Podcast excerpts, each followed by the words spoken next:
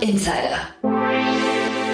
Herzlich willkommen zu Startup Insider Spotlight. Mein Name ist Jan Thomas und heute zu Gast Björn Görke. Er ist Co-CEO von CrossEngage. Das Unternehmen kennt ihr wahrscheinlich alle, ist schon lange in der Berliner Startup-Szene unterwegs und auch eine richtige Größe, muss man sagen. Also eine bekannte Marke. Björn ist seit ungefähr drei Jahren an Bord, als das Unternehmen CrossEngage gemerged hat mit G Predictive, ein Unternehmen aus Hamburg, das eine Customer Prediction Plattform anbietet. CrossEngage ist ja eher eine Customer Data Plattform und die beiden Unternehmen wurden gemerged und jetzt gemeinsam verkauft. Die beiden Gründer von CrossEngage gehen von Bord. Björn übernimmt das Ruder und erklärt jetzt nochmal die Herausforderungen, die Story von CrossEngage, wie auch so eine Transaktion, so eine Anbahnung und auch die Bewertung, die Verhandlungen funktionieren. Ein spannendes Gespräch mit vielen Insights. Jetzt, wie gesagt, mit Björn Görke, dem Co-CEO von CrossEngage. Bevor es losgeht, noch eine Bitte. Like oder teile diese Folge. Deine Unterstützung ist für uns von unschätzbarem Wert und hilft uns, unsere Inhalte kontinuierlich zu verbessern. Interview. Cool, hi Björn, freut mich sehr. Hey Jan, freut mich auch. Vielen Ja. Dank, dass ich da sein darf. Cool, darf man gratulieren? Ja, das darf man. Cool. Doch, ja. doch. Hintergrund ist, wir sprechen vor dem Hintergrund eines Exits. Ähm, Cross-Engager, wenn ich es richtig weiß oder richtig gesehen habe, du bist ja selbst auch erst, glaube ich, seit drei Jahren oder so ungefähr Teil der Cross-Engage-Family. Ne? Ihr habt gemerged damals. Korrekt, tatsächlich. Äh, mein äh, sozusagen mein mein Titel war dann zwar trotzdem Co-Founder, ähm, aber tatsächlich gegründet habe ich diese GmbH, die CrossEngage GmbH, nicht selbst, sondern wie genau wie du sagst, war ein Merger, ja. Dann lass uns mal mit diesem ersten Merger anfangen. Ich glaube, wenn ich es richtig gesehen hatte oder in Erinnerung habe, vor ungefähr drei Jahren war das. Ne? Erzähl doch vielleicht mal ganz kurz, wie der zustande kam und wer da mit wem gemerged hat. Sehr gerne. Also genau, es ist etwas über drei Jahre her. Äh, damals ähm, waren wir in einer Situation, wir hatten in Hamburg äh, eine Firma aufgebaut, G Predictive, mit der wir letztendlich ein Data Science Produkt entwickelt und in den Markt gebracht hatten, um ich sag mal, so ein Kundenwert-Scoring zu ermöglichen. So, und damals hatten wir aus unserer Hamburger Sicht das Gefühl, wir kommen nicht richtig gut mit den Kunden weiter, wenn wir in andere Themen reingehen wollen, weil wir einfach nicht die Möglichkeiten hatten, unsere, ich sag mal, Ergebnisse aus der Software auch in andere Kanäle zu bringen, als so die ersten ein, zwei, die die Kunden hatten. Das waren fast immer Kataloge, Printthemen, so ganz klassische äh, Kanäle. Und dann haben wir mit äh, Manu und Markus von CrossEngage gesprochen. Die kannten wir auch schon seit Jahren. Tatsächlich haben wir sogar 2018 das erste Mal darüber gesprochen, äh, ob wir die Produkte nicht mal zusammenbringen wollen. Da waren die beiden Firmen noch zu früh in ihrer Entwicklung. Aber das war schon extrem spannend, ja, weil die beiden gesagt haben, hey, wir haben hier eine CDP, eine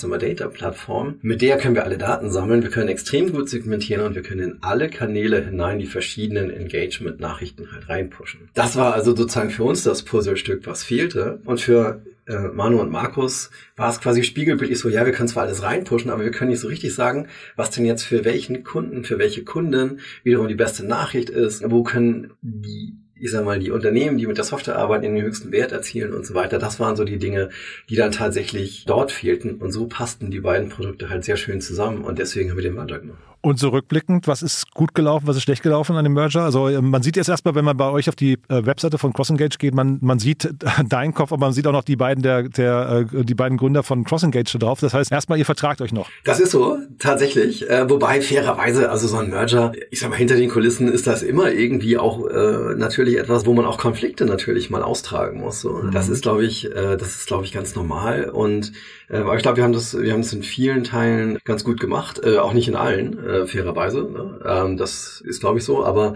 wir vertragen uns gut, tatsächlich. Und ich schätze die Zusammenarbeit äh, in dem gesamten Team wirklich sehr. Genau, insofern ähm, würde ich sagen, im Nachhinein, das war eine extrem spannende Reise. Nicht immer nur einfach, muss man auch sagen, das ist so. Aber ähm, gerade wenn wir heute auf das Produkt schauen, ist es faszinierend zu sehen, dass jetzt seit einiger Zeit wirklich Features entstehen, die weder in dem einen Produkt noch in dem anderen Produkt alleine jeweils möglich gewesen wären und die wir auch nicht, auch nicht sozusagen äh, uns vorgestellt haben, als wir den Merger gemacht haben, sondern die halt jetzt kommen über die Zeit, weil wir von den Kunden Feedback bekommen, Fragen bekommen, hey, geht das nicht auch, geht jenes nicht auch und auf einmal entstehen ganz neue Dinge und das ist halt richtig, richtig cool. Jetzt wollen wir ja natürlich hier dafür sorgen, dass auch Learnings weitergetragen werden. Jetzt hast du gerade gesagt, es Ja. gab Konflikte. Was sind denn so die Konfliktthemen, auf die man sich einstellen muss, wenn man mergt? Ja, also ich glaube, was halt, was halt völlig klar ist, sind natürlich so die verschiedenen Systeme zum Beispiel, mit denen man arbeitet. Ja, also ähm, einer nutzt Slack, der andere Teams. Also ich meine, wir haben ja in beiden Standorten haben wir Slack benutzt, aber so mit solchen Sachen geht schon einfach los. Ne? Und da das auch Identitäten. ne? Ja. Absolut, ja. aber da hängen Identitäten dran. okay. Ähm, ja, also irgendwie, ich identifiziere mich halt irgendwie mit meiner Firma und die sieht halt so aus, dass da alles was lecker läuft. So. Und dann hast du halt, hast du halt auf einmal eine Diskussion. Was nimmst du mir? So, und dann, äh, das mag ich nicht. So, ja. Ähm, und da kannst du dann, äh, kannst du echt viel Zeit und Energie reinstecken in, in so etwas. Ähm, aber ich glaube, was halt wichtig ist, und da glaube ich, das ist, glaube ich, der Schlüssel, du musst halt Vertrauen aufbauen über die Zeit entsteht das Vertrauen. Man muss halt gemeinsam durch Probleme durch lernen, wie die anderen ticken und sehen, okay, die machen das auch irgendwie mit, mit, mit Sinn und Verstand und nach bestem Gewissen, Wissen und Gewissen und dann kommst du auch an so einen Punkt, wo das Vertrauen da ist und dann kannst du eben gemeinsam ähm, auch in die, ich sag mal, äh, in die, in die nächsten großen Themen reingehen. Ne? Und mhm. Das ist eben, wenn du mergst, wir haben natürlich dann zwei Teams, so, die kennen sich jeweils gut und da hast du einfach erstmal eine Asymmetrie, was Vertrauen angeht. Mhm. Da kannst du machen, was du willst. Wir kannten uns ja vor, wir fanden uns, glaube ich, vorher schon wirklich echt sympathisch und hatten auch das absolute Grundvertrauen, dass das funktioniert. Und trotzdem ist es noch kein blindes Vertrauen und das in den ersten Wochen und Monaten spürst du es und das wird dann halt immer besser mit der Zeit. Sag nochmal äh, die, die Teamgrößen, wie groß waren die beiden Teams? Ähm, wir waren, äh, ist immer so 35 Leute ungefähr in Berlin, 25 ungefähr in Hamburg. Also fast gleich groß. Ja, sehr vergleichbar, genau. Mhm. Und jetzt hast du gerade gesagt, ihr habt vieles gut gemacht, aber auch nicht alles, hast du gesagt, in Teilen nicht gut. Ähm, Gibt es denn da vielleicht einen Rat, den du, weiß nicht, nochmal weitergeben kannst, wo du sagst, wenn jemand, weil ich, ich glaube, weißt du, wir sind ja in so einer Phase gerade am Markt, da wird viel konsolidiert, da gibt es bestimmt auch ja. den einen oder anderen anderen Merger, Leute, die jetzt zuhören. Gibt es da einen Tipp, wo du sagen kannst, passt drauf auf, dass ihr das und das nicht auch falsch macht? Ja, ich glaube, diese Frage, ähm, das Vertrauen aufzubauen, ist etwas, was man ganz bewusst sehr früh angehen sollte. Mhm. Und ähm, und das auch wirklich thematisieren sollte ähm, und damit ganz offen umgehen. Äh, ich glaube, das ist etwas, was ich, was ich jedem wirklich empfehlen kann, einfach zu sagen, lasst uns anerkennen, wir kennen uns noch nicht so gut, wir müssen uns aber hier im Tagesgeschäft im Grunde genommen schnellstmöglich quasi blind vertrauen können. Was müssen wir tun, um das Vertrauen aufzubauen? Ich glaube, das ist etwas, was man wirklich bewusst entwickeln sollte und auch wirklich nicht nur ähm, nicht nur in einer kleinen Gruppe, nicht nur im Founder-Team oder im Management-Team, sondern tatsächlich das ist etwas, was man in der gesamten Firma etablieren muss, dass die Leute, die miteinander zusammenarbeiten, dass die auch miteinander irgendwie arbeiten mögen, dass das Vertrauen da ist und dass man einfach gut ähm, gut miteinander klarkommt. Und helfen da so, ich weiß nicht, Offsites oder Workations oder, oder Weihnachtspartys oder was, was, was, was äh, sind so die Maßnahmen? Definitiv, definitiv. Also ich kann da von einer legendären Party äh, berichten, ähm, wo wir, wir haben ja, äh, genau, vielleicht einen Schritt zurück, wir haben ja während äh, noch der ersten Covid-Monate ähm, gemerged. Ja. Das war ja. im September 20. So, und da hat ja keiner geahnt, dass es noch so lange gehen würde. Und wir haben tatsächlich das allererste Mal im, ich weiß nicht, September oder Oktober 2021 dann die, das gesamte Team in Potsdam in einem Hotel zusammenbringen können. Mhm. Und das war irre. Die Leute haben wirklich sich quasi, kann man schon sagen, nachgesehnt, irgendwie so eine Party zu machen. Äh, und wir hatten eine Menge richtig straffes, inhaltliches Programm. Aber abends natürlich ging es darum, nett zusammen zu essen und dann einfach zu feiern. Und das ging ganz schön lang. Und äh, also ich muss sagen, ich selbst war da noch ganz schön platt. Äh, aber es war einfach auch, es war wirklich extrem wertvoll und ich glaube, es gab ein Vorher und Nachher. Also das kann man doch schon sagen. Ja, cool. Und jetzt hast du ja vorhin schon gesagt, es gibt jetzt, äh, ihr habt jetzt Features in, oder begonnen, Features zu entwickeln, die weder in dem einen Unternehmen so oder noch in dem anderen Unternehmen so möglich gewesen wären. Das klingt ja jetzt so, als wäre das quasi so ein Reifeprozess dann irgendwie. Ne? Vielleicht kannst du ja mal beschreiben, wie sich das Unternehmen dann weiterentwickelt hat. Sehr gerne. Also ich meine, in den ersten Tagen ähm, oder Wochen war es natürlich erstmal, ähm, war die Frage zu lösen, wie können wir überhaupt die beiden Produkte miteinander sauber integrieren. So, ähm, dass man überhaupt die Informationen oder die Daten von A nach B und von B nach A bekommt. Das konnte man glücklicherweise, haben wir das relativ schnell lösen können. Das wussten wir natürlich auch vorher. Und die allerersten Kunden, also sind da schnell draufgesprungen. Ne? Also wir haben tatsächlich den ersten Cross-Sale nach acht Tagen was fantastisch war. Also auch eine erste Bestätigung und erstmal, ne? Absolut, absolut. Das ist eine erste Bestätigung und es hat wirklich nur, ich weiß nicht, zwei, drei Monate gedauert, da waren es fünf, sechs Kunden. Und das war für uns echt ein super Wert, ja. Ähm, und das hat glücklicherweise jetzt auch, äh, auch weiter Fahrt aufgenommen. Heute ist natürlich ein Produkt so. Genau, aber was wir dann gemacht haben, ist äh, tatsächlich natürlich erstmal, nachdem die ersten ich sag mal, einfachen Datenflüsse hin und her ähm, etabliert waren, haben wir uns tatsächlich angesehen, wie müssen dann die, äh, die nächsten Features aussehen. So. Und, ähm, und in den ersten Monaten haben wir noch, ich sag mal, sehr in den einzelnen ich sag mal, getrennten Welten gedacht. Und dort, hey, wir müssen noch in der CDP das entwickeln, hey, wir müssen noch in der Prediction-Plattform das entwickeln. Das haben wir dann irgendwann tatsächlich ad acta legen können und angefangen, nochmal viel stärker einfach in die Use Cases, in die Probleme, die unsere Kunden lösen wollen, reinzugehen und mit denen wirklich zu diskutieren, was würde euch wirklich helfen. Und dann haben wir irgendwann ab, angefangen, diese Grenzen auch ablegen zu können, die zwischen den Produkten bestanden. Technologisch siehst du dann natürlich unter der Haube immer noch sozusagen, was aus welcher Welt kam in, in, in, in Teilen, so, weil es natürlich, ich meine, es ist als Microservices und einige stammen sozusagen aus Berlin, einige aus Hamburg, aber die neueren, ja, die, die bauen eben tatsächlich auf, auf den restlichen Services auf. Und das ist schon etwas, was jetzt, würde ich sagen, fast ohne, ich sag mal, diese Fahrteffekte funktioniert. Mhm. Und wenn du jetzt, sag mal, du hast ja vorhin gesagt, äh, ihr kommt aus der KI-Ecke und äh, CrossEngage aus der Customer Data Plattform-Ecke, ne, wenn ich es richtig weiß. Mhm, Wo würdest genau. du euch heute verorten? Wir nennen das Produkt Customer Intelligence Plattform mhm. und ich glaube, das trifft es auch ganz gut. Also ich meine, es ist letztendlich im Kern äh, ist es eine Customer Data Plattform? Ich denke, wir lösen sehr sauber das Versprechen ein, zu sagen, wir sammeln wirklich alle Daten aus allen verschiedenen relevanten Quellen und machen sie dann wirklich in einem System verfügbar und zwar wirklich so, dass CRM-Teams, Marketing-Teams damit sauber arbeiten können und darauf eben ihre Workflows aufbauen können, die dann insbesondere natürlich aus Segmentierungsthemen und Automatisierungsthemen bestehen. So dass du halt irgendwie sagst, okay, ich habe hier ein Segment, meinetwegen alle neuen Kundenbeziehungen die letzten vier Wochen über den Kanal und so weiter mit einem bestimmten, bestimmten CLV so und äh, mit einem bestimmten Kundenlebenswert und, äh, und alle, die über diesen Kundenlebenswert äh, drüber hinauskommen, die gehen dann in eine bestimmte Journey rein, so wo dann bestimmte spätere Touchpoints ausgespielt werden. Und das sind alles Dinge, die man halt heute, äh, glaube ich, sehr einfach bekommen kann. Und der, der Unterschied zu einer klassischen Customer Data Plattform ist eben diese tiefe Integration der Data Science Capabilities, der, der, der AI, wenn man so möchte. Und dadurch dann eben die Möglichkeit zu haben, das zukünftige Verhalten, das wahrscheinliche zukünftige Verhalten von Kunden mit reinzunehmen, um dadurch einfach präziser zu sein und, und einfach mehr Return aus den verschiedenen Marketingmaßnahmen zu bekommen. Mhm. Und heute, wie viele Mitarbeiter seid ihr heute? Wir sind äh, ungefähr 50 Mitarbeiter heute. Mhm. Wir haben da tatsächlich die Firma ein ganzes Stück umgebaut. Und ähm, jetzt bin ich natürlich sehr gespannt, äh, beziehungsweise es gibt natürlich Ideen, wie es auch weitergeht, dann jetzt schon mit Spotler, aber da sind wir natürlich jetzt auch mit Spotler wiederum in der Findungsphase, wie wir uns, ich sag mal, für die, für die nächsten Wochen, Monate und Jahre aufstellen. Wir sind da auf so einem Pfad, wo wir, äh, wo wir uns, glaube ich, sehr viel effizienter entwickelt haben in den letzten Monaten. Und genau, und jetzt gehen wir diesen Pfad weiter.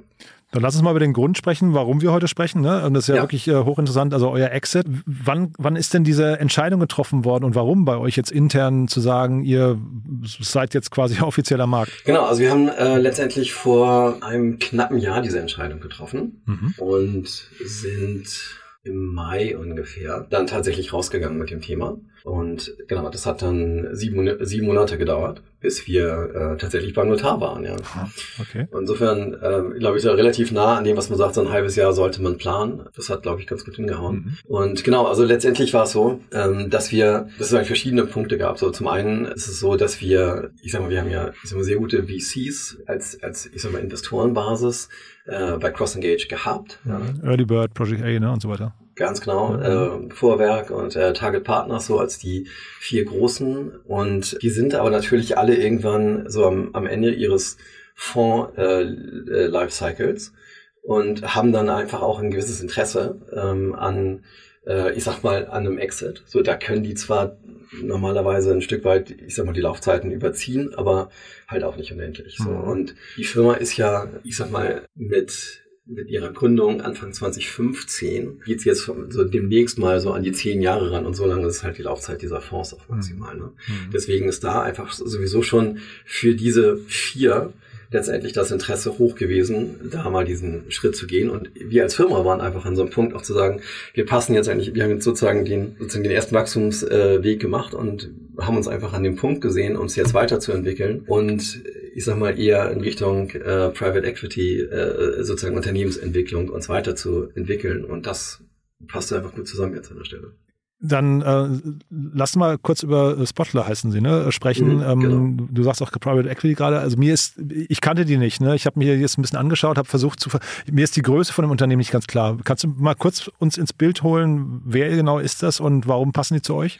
Genau, also Spotler ist ein Unternehmen aus den Niederlanden und hat letztendlich, ich sag mal, den, den Kern des Geschäftes in den Niederlanden und in England. Größter Teil des Management-Teams ist auch in England, wo, äh, wo auch Büros auch von, von Spotler auch sind. Aber der größere Teil, auch der größte Teil des Teams ist in Rotterdam, Amsterdam und in, in der Gegend insbesondere. Mhm. Ähm, aber auch über die Niederlande verteilt. Also Spotler hat in den letzten Jahren äh, ungefähr 15 Firmen äh, gekauft und wird da ist auch noch weiter aktiv, äh, weiter auf der Suche. Und zwar immer aus dem, äh, oder nicht, nicht alles, aber weitestgehend aus, ich sag mal, diesen verschiedenen Marke, ähm, Marketing Engagement äh, Tools. Mhm. Also es sind, glaube ich, neun äh, E-Mail Service Provider, die Spotlight in den letzten Jahren gekauft hat. Äh, zum Teil relativ kleine Unternehmen und äh, zum Teil auch äh, größere, aber tatsächlich in Deutschland wenig bekannt, ähm, sind wirklich niederländische und englische Unternehmen insbesondere. Mhm. Und dann erklär mal ganz kurz vielleicht, äh, oder lass mal kurz diese letzten sieben Monate, hast du gesagt, hat es gedauert, ähm, mhm. nochmal diesen Prozess angucken. Also wie, wie kamen die auf euch wer, oder kamt die auf die? Wie, wie, wie läuft so ein Prozess ab? Ähm, genau, also wir haben, äh, als wir entschieden haben, in einen Verkaufsprozess zu gehen, haben wir uns mit, mit M&A-Beratern äh, getroffen, mhm. die uns in diesem Prozess begleiten sollten und haben äh, uns dann für Sachsenhammer entschieden und ähm, haben mit denen dann äh, diesen Prozess gemacht. Äh, die haben uns tatsächlich sehr, sehr gut begleitet. Mhm. Und genau, Sachsenhammer hat eine ganze Reihe von verschiedenen hochinteressanten Kontakten aufbauen können und unter anderem äh, auch den Kontakt zu Spotler. Mhm. Und äh, sag mal ganz kurz, Sachsenhammer, ich kenne die jetzt nicht. Ähm, wir müssen jetzt auch keinen Werbeblock für die machen, aber äh, wie sucht man sich einen M&A-Berater aus? Nach welchen Kriterien? Ah, spannend, ja. Ähm, also ich glaube, was da für uns zumindest sehr relevant war, äh, waren zwei Dinge. Zum einen wollten wir halt sehen, dass die, das Team, das wirklich das Projekt machen würde, ähm, wirklich gute und aktive Kontakte hat zu, ich sag mal, den potenziellen Käufern. Das heißt, das haben wir uns sehr genau angesehen in den Gesprächen. Und wir wollten einfach sehen, dass die Leute motiviert sind und, und ich sag mal, einfach gesagt, Bock haben, das Thema wirklich zum Erfolg zu führen. Und da waren wirklich eine Reihe von wirklich guten Gesprächen dabei und na, am Ende haben wir uns für Sachsen nochmal entschieden. Ähm, und, aber das waren so die beiden Hauptkriterien. Mhm. Und dann Kriterien für Spotler. Du hast jetzt schon gesagt, was deren Strategie ist, aber was heißt das jetzt für euch? Also, ähm, oder vielleicht erstmal, was war denn der aus, ausschlaggebende Punkt, sich mit Spotler jetzt da ähm, die, die, so mal, alleine das Gespräch jetzt zu vertiefen, ist ja schon mal spannend, weil mhm. da kennt man ja wahrscheinlich am Anfang noch gar nicht den, den Kaufpreis ne, oder das Angebot. Genau, das kennt man nicht. Und ich meine, was, was bei Spotler halt für uns sofort interessant war, war letztendlich die Möglichkeit, die verschiedenen Kanäle, mit denen unsere Kunden ja auch arbeiten, einfach näher an uns ranzuholen. So, ähm, wir, wir integrieren ja auch heute eine ganze Reihe, letztendlich, wenn du so willst, eigentlich alle Engagement-Tools, die, äh, die irgendwie eine API haben. Und letztendlich können, können die alle angesprochen werden von unserer Software. Ähm, aber trotzdem ist es, ist es dann die Frage, wie nahtlos ist das Erlebnis dann für unsere Kunden? Also können wir das quasi in sozusagen aus einem sozusagen aus einem Guss verkaufen? Ist es eine Oberfläche? Sind die Sachen wirklich aufeinander abgestimmt? Sind sie sind sie füreinander entwickelt worden. Und das ist natürlich häufig dann nicht der Fall. So, dann ist es so, dass die Grundfunktionen natürlich funktionieren, aber möglicherweise gibt es irgendwie ein, zwei Features, die kriegst du einfach nicht vernünftig integriert. Mhm. Einfach weil es technologische Grenzen gibt, über die man die dann auch nicht so einfach hinwegkommt. Und äh, das ist natürlich schon spannend an der Stelle, da dann einfach zu sehen, dass letztendlich über Spotler die Möglichkeit besteht, die verschiedenen Kanäle abzudecken. Spotler hat zum Beispiel, finde ich, eine sehr interessante Akquisition auch gemacht, wo sie eine, äh, eine Software akquiriert haben, wo es um die äh, Integration von verschiedenen Tools miteinander geht. So. Und das, das ist schon, das ist schon wirklich sehr, sehr effizient, jetzt einfach dann die Möglichkeit zu haben, da rein zu integrieren und dann letztendlich damit schon den Anschluss an alle anderen Tools auch gemacht zu haben. Ähm, und das ist attraktiv. Und wir haben mit einer ganzen Reihe ganzen Reihe anderer potenziellen Käufer auch gesprochen. Viele von denen tatsächlich auch, auch spannend, wirklich sehr angenehme Gesprächspartner genauso. Und, ähm, und dennoch hat das sicherlich das größte strategische Potenzial auch einfach. Mhm. Das heißt, das war jetzt wichtig und gar nicht so sehr der Preis hinterher oder, oder ähm, war die Preisregion, die die anderen geboten haben, alle so ähnlich? Ähm, doch, klar, der Preis ist immer wichtig. Also da. Äh, Wäre komisch, wenn nicht, ne? Ja, natürlich. Ich meine, äh, natürlich geht's ums Geld. Ja. Und am Ende ist es ja auch so, dass ähm, die äh, unsere Investoren natürlich auch wiederum ihren gegen, äh, Investoren gegenüber da auch rechenschaftspflichtig sind. Also da, das ist dann schon, das muss schon zusammenpassen. Ähm, da ist sicherlich ein gewisser Spielraum, aber ähm, da kann man sich nicht einfach bei jemand äh, kann man sich nicht für, für, ich sag mal, ein Angebot zum halben Preis oder so entscheiden. Äh, das, so funktioniert das auch nicht. Aber fairerweise muss man auch sagen, das hat auch preislich äh, miteinander funktioniert. Insofern war das schon sehr passend. Wie gesagt, das hat, das hat einfach gepasst. Also es war mhm. einfach in Ordnung, ja. Mhm.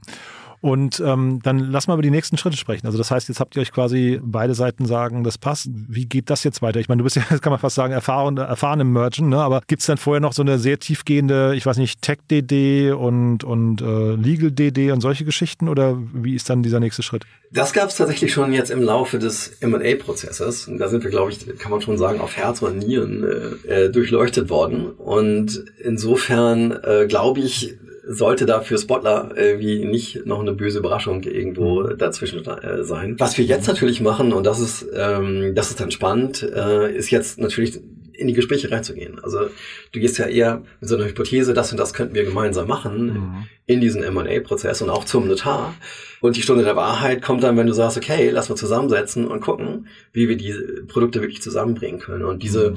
Gespräche sind jetzt, sind jetzt losgelaufen. Bisher finde ich extrem inspirierend, super konstruktiv. Und wir sehen auch tatsächlich erstes Interesse äh, jetzt innerhalb unserer Kundenbasis. Erste, erste Leute, die sagen, hey, das klingt irgendwie sehr interessant an den und den Kanal hatte ich immer schon mal gedacht, könnt ihr da mal, äh, könnt ihr da mal erzählen, wie es äh, funktionieren kann. Hm. Du hast es ja vorhin, glaube ich, Findungsphase genannt, ne? Aber da, was heißt das jetzt fürs Team dann hinterher? Ich habe ja gerade darauf verwiesen, noch sind irgendwie alle Gesch Geschäftsführer und, und, Gründer auf der Seite zu sehen. Äh, Gibt es da jetzt nicht Doppelbesetzung irgendwie oder also wie geht's als Team jetzt weiter? Genau, also das Team tatsächlich wird sich ändern. Und zwar ist es so, dass Manuel und Markus tatsächlich rausgehen. Hm und Dennis und ich jetzt auch da nicht mal als Co-Founder tatsächlich unterwegs sind, sondern als äh, tatsächlich als Managing Director, als Geschäftsführer. Mhm. Ähm, und so dann äh, letztendlich, wenn man so möchte, die deutsche, die, das ist ja die erste deutsche Tochtergesellschaft dann von Spotler, mhm. die die äh, deutsche Tochtergesellschaft leiten. Ja. Mhm. Und dann mit einem ganz anderen Auftrag oder, also wenn du sagst, deutsche Tochter von Spotler, ich meine, der deutsche Markt ist ja wahrscheinlich insgesamt hochattraktiv für die, ne? wenn ich so die Unternehmensausrichtung richtig verstehe. Absolut. Also das ist letztendlich natürlich ähm, eine der großen Aufgaben. Also zum einen, dass wir den deutschen Markt erschließen, Produkte von der gesamten Gruppe dann eben auch in Deutschland äh, in den Markt bringen. Und aber natürlich auch genauso andersrum, letztendlich diesen, wenn du so willst, diesen äh, AI-Layer äh, über die gesamte Bandbreite der Produkte von, von Spotler eben dann legen oder das, das verfügbar machen und damit dann eben natürlich auch in den verschiedenen anderen Regionen, natürlich vor allem Niederlande und England. Ja. Hm. Und war dieser ganze Prozess dann leicht? Also ähm, sagen wir, diese Diskussion jetzt im Team, wer bleibt, wer geht, ähm, ist das äh, ist sowas harmonisch zu lösen oder, oder ist das so ein bisschen so ein Armdrücken und hinterher der Stärkere? nee, das hat tatsächlich sehr, sehr gut funktioniert. Also ich glaube, wir haben hier wirklich nach persönlichen Präferenzen ähm, diese Entscheidung treffen können. Für mich ist es so, und ich, wenn ich da nicht völlig falsch liege, gilt das auch für die drei anderen. Und insofern war das wirklich reibungslos, ja. Und gibt es in so einem, also ich meine, das klingt ja jetzt alles ganz cool, finde ich, ne? Aber äh, gibt es in so einem Prozess dann auch Verlierer an irgendeiner Stelle? Also ich weiß jetzt, du hast, ich weiß gar nicht, ob ihr vorher, also jetzt ähm, vor eurem Merger damals, ob ihr auch Investoren hattet, aber äh, das ist ja dann schon eine große Investorenbasis, ne? Ich glaube, äh, Kapital insgesamt hatte ich, glaube ich, geguckt, so 15 Millionen oder so sind reingeflossen, ne? In, in, Summe. Ja, tatsächlich sogar noch mehr, ja. Ah, noch mehr, ja. Und also jetzt wurde kein Kaufpreis kommuniziert. Also wir müssen jetzt auch nicht drüber reden, ne? Ich nehme an, davon gibt's, dafür gibt es Gründe, aber gibt es denn trotzdem hinterher, also gehen da jetzt nur Gewinner vom Tisch oder gibt es da auch Leute, die vielleicht so ein bisschen in die Röhre gucken? Also, das ist, glaube ich, sehr individuell, äh, ob man sich da als Gewinner oder Verlierer sieht an der Stelle. Und tatsächlich kann ich, kann ich hier über Details nicht sprechen. Mhm. Also ich, ich kann jetzt auch die individuellen Renditeerwartungen da jetzt nicht. Also, insofern, okay. das, ähm, das muss man da, müsste man da ja auch noch mit rein äh, sozusagen reinbringen in die Diskussion. Also mhm. Also das, äh, genau. Nee, ja. aber dazu kann ich nichts sagen. Und dann mal trotzdem so fast forward, wenn wir jetzt so, keine Ahnung, die nächsten ein, zwei Jahre uns angucken, was wären so deine Erwartungen? Was könnte jetzt so richtig gut laufen oder wo, was kann vielleicht auch so ein Risiko sein, dass es nicht so gut läuft?